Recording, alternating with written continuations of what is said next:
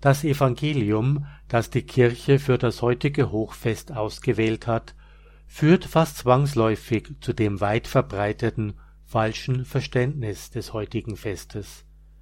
Wir hören, dass der Engel die frohe Botschaft bringt und Maria den Gottessohn vom Heiligen Geist empfängt.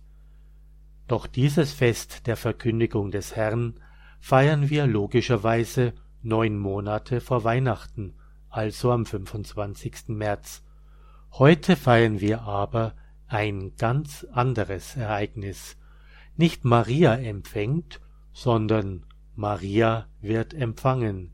Sie wird Mensch unter dem Herzen ihrer Mutter Anna. Und wir feiern dieses Hochfest neun Monate vor dem Fest der Geburt Mariens am 8. September. Wir müssen das heutige Evangelium sozusagen zwischen den Zeilen lesen. Primär geht es heute nicht um die Verkündigung des Herrn. Primär im Zentrum des heutigen Festes steht die Anrede an Maria durch den Erzengel Gabriel. Es ist der Gruß des Engels, wie ihn uns der Evangelist Lukas übermittelt hat. Sei gegrüßt, du Begnadete, der Herr ist mit dir. Doch wir müssen das Evangelium noch weiter lesen, als wir es heute in der Kirche hören. Maria macht sich auf, um ihre Verwandte Elisabeth zu besuchen. Dieser Weg Mariens über das judäische Bergland zu Elisabeth ist ein adventliches Geschehen, wie wir es derzeit auch in einem Adventlied hören können. Übers Gebirg Maria geht, um ihrer Verwandten Elisabeth beizustehen. Da begegnen sich zwei Frauen, die beide ein Kind erwarten. Elisabeth erwartet Johannes den Täufer und Maria hat den Erlöser empfangen. Und voll Freude hüpft das Kind Johannes im Leib Elisabeths bei der Begegnung mit Maria, gleichzeitig der Begegnung mit dem Erlöser, den Maria unter ihrem Herzen trägt. Da wird Elisabeth vom Heiligen Geist erfüllt und kann über Maria sagen, Gesegnet bist du, mehr als andere Frauen. Selig bist du, weil du geglaubt hast, dass sich erfüllt, was der Herr dir sagen ließ. Und Maria kann antworten, Auf meine Niedrigkeit hat Gott geschaut, von nun an preisen mich selig alle Geschlechter, der Mächtige hat Großes an mir getan. Auf diese Worte im Evangelium kommt es bei der Betrachtung des heutigen Festgeheimnisses an. Sei gegrüßt, Begnadete, gesegnet bist du, selig bist du. Auf die Niedrigkeit der Magd hat Gott geschaut. Der Mächtige hat Großes an Maria getan. Alle Geschlechter werden Maria selig preisen. Der tiefste Grund, warum auf Maria in besonderer Weise das Wohlgefallen Gottes ruht, ist ihre Auserwählung zur Würde der Gottesmutter. Schon der Gruß des Gottesboten verdeutlicht diese Gnade.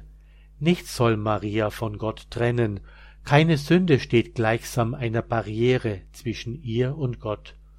Gottes Liebe soll sie durchdringen, ohne jedes Hindernis, durchströmt ungehemmt, ungebremst.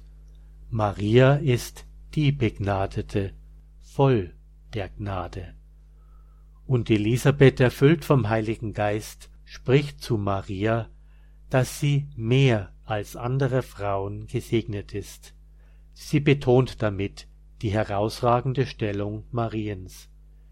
Diese Gnade Gottes besingt dann Maria in ihrem Lobgesang, dem Magnificat, auf meine Niedrigkeit hat er geschaut, Gott hat Großes an mir getan, und selig werden mich preisen alle Geschlechter.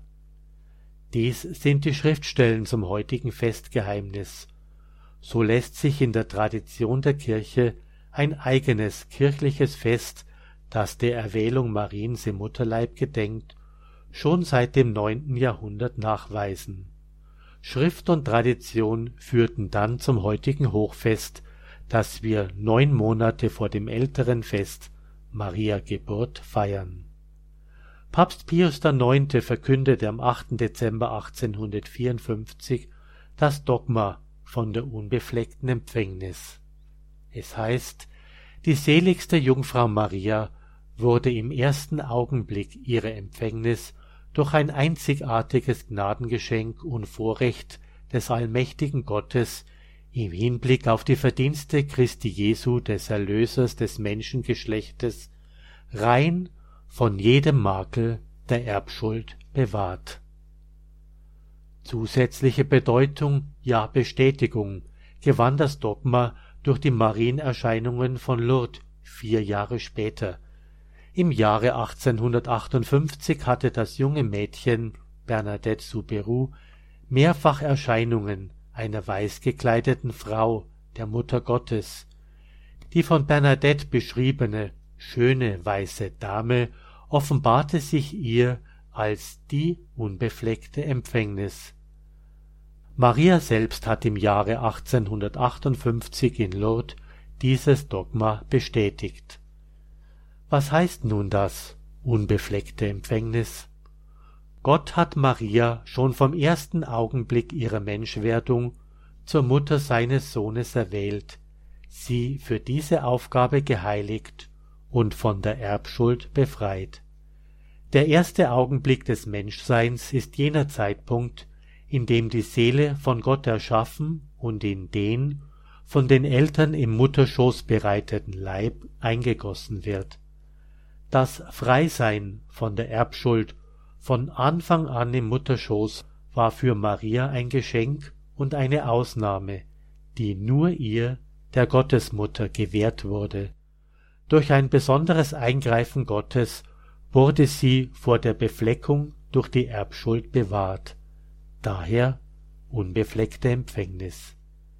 Diese ausschließlich der Gottesmutter zuteil gewordene Gnade ist der Grund, warum die Kirche am heutigen Tag dieses Hochfest feiert.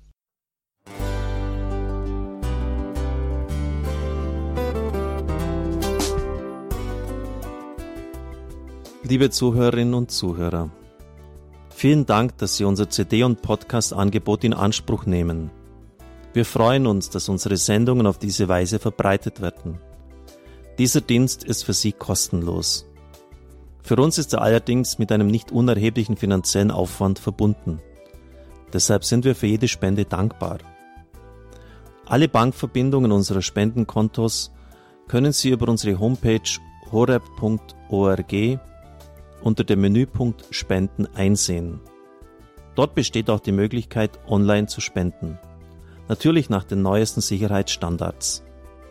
Sie können diese Informationen auch bei unserem Hörerservice unter der Telefonnummer 08328 921 110 erfragen.